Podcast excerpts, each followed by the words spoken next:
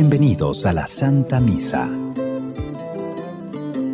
La boca del justo proclama la sabiduría y su lengua manifiesta lo que es verdadero, porque la ley de su Dios está en su corazón.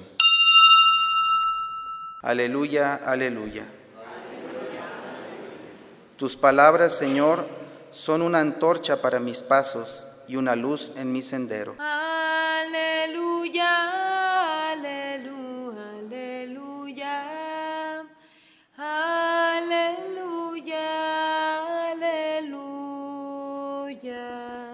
El Señor esté con ustedes, hermanos. Proclamación del Santo Evangelio según San Mateo.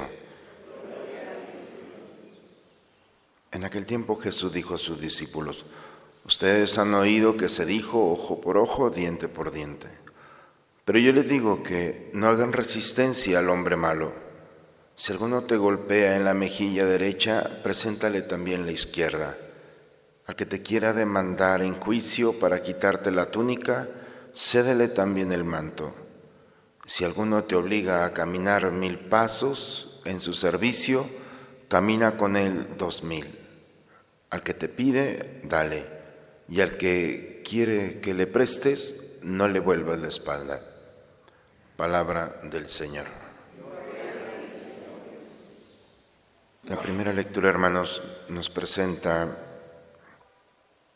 tres de los personajes que son modelos, primero de la violencia, Jezabel, la esposa del rey Ahab, una mujer perversa que, para variar, le tocó un marido de un carácter muy frágil.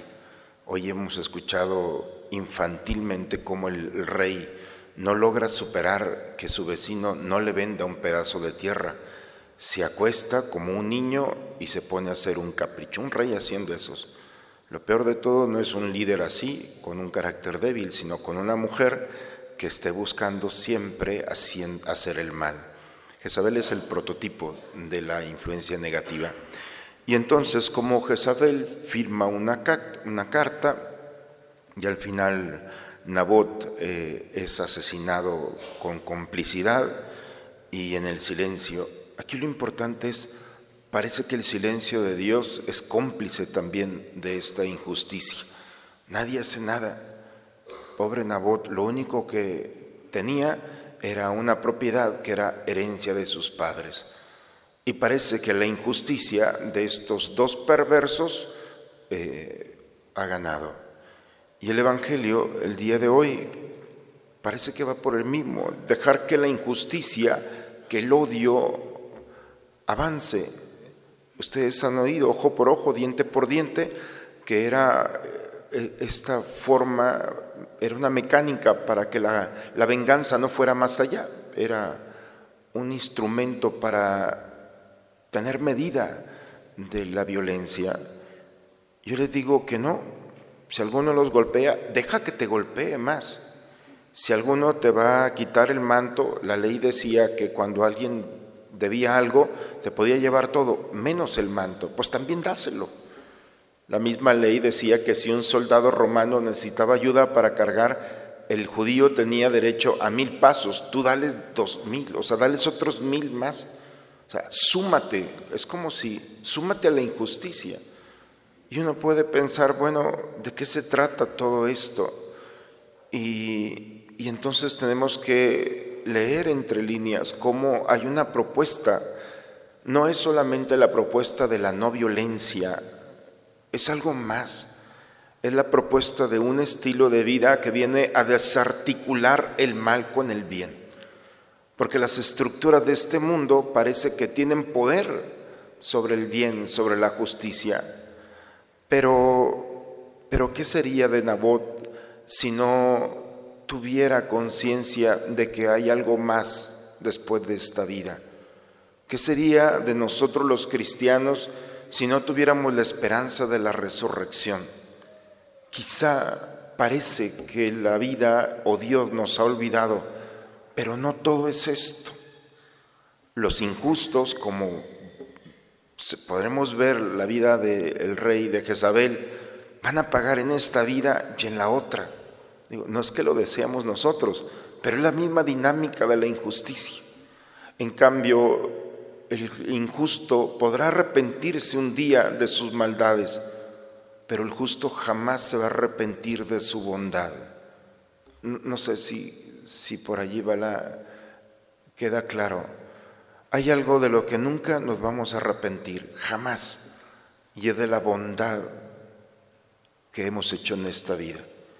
Y si nuestra bondad ha hecho partícipe a la maldad de que siga avanzando, tarde o temprano esa maldad tomará conciencia y al ver nuestro testimonio se transformará. Por eso la única manera de ganar en esta vida no es preocupándonos del mal. Nuestra verdadera preocupación es del bien. El mal se acaba por sí mismo. El bien es una responsabilidad que tenemos que hacer día con día. Por eso hoy que celebramos a San Antonio, un hombre que pasó su vida tocando la vida, los corazones, un hombre que consciente de su responsabilidad, que buscó en todo momento crear lazos entre los conflictos que había en su momento, un hombre que se, se eh, preocupó de hacer el bien.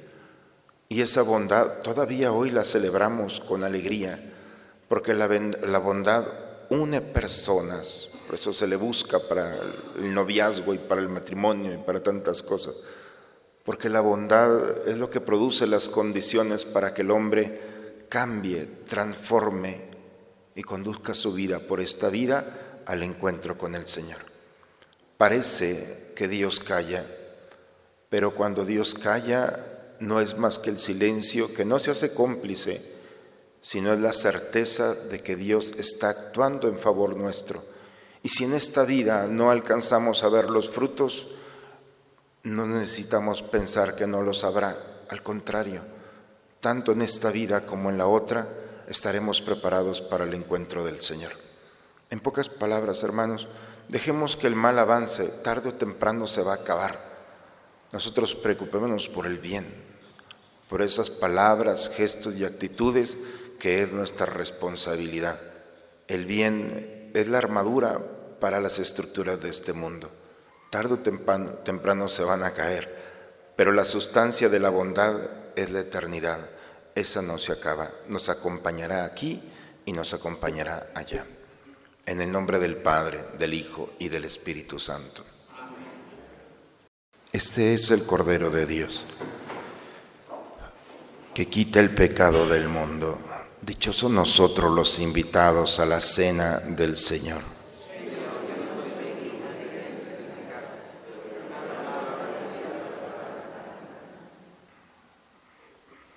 El que día y noche medita la ley del Señor,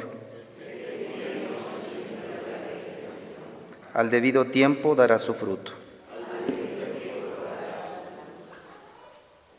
Quien se alimentas con Cristo, pan de vida, Instruyenos, Señor, por Cristo, verdadero Maestro, para que en la festividad de San Antonio de Padua aprendamos tu verdad y te llevemos a la práctica en la caridad.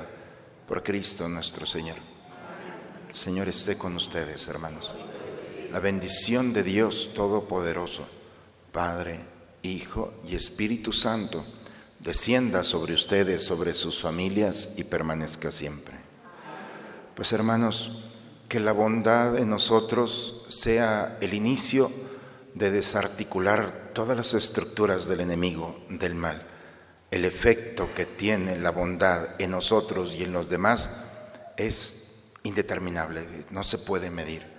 Por eso, si el mal parece que va avanzando, pues es un síntoma que hemos dejado de hacer el bien. El mal no se combate con el mal, el mal se combate con el bien. Nuestros actos de bondad tienen repercusión no solamente en el mal que tenemos delante, sino en la estructura total e integral del mal. Cada acto de bondad, cada palabra que sale del corazón es una estructura que sostiene este mundo. Por eso, pues vayamos hermanos a compartir este momento en nuestra vida cotidiana, que respondamos a este proyecto del Señor a desarticular esas estructuras y a ofrecer que nuestra preocupación sea hacer el bien. Vayamos en paz, la misa ha terminado. Un buen día para todos. Encuentro paz en el Señor. Él tiene mi salvación.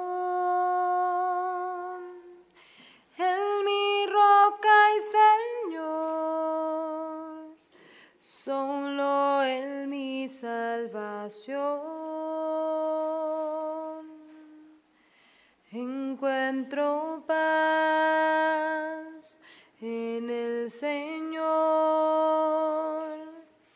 Mi esperanza tengo en Él. Solo Él es mi fuerza, Él mi confianza. Nada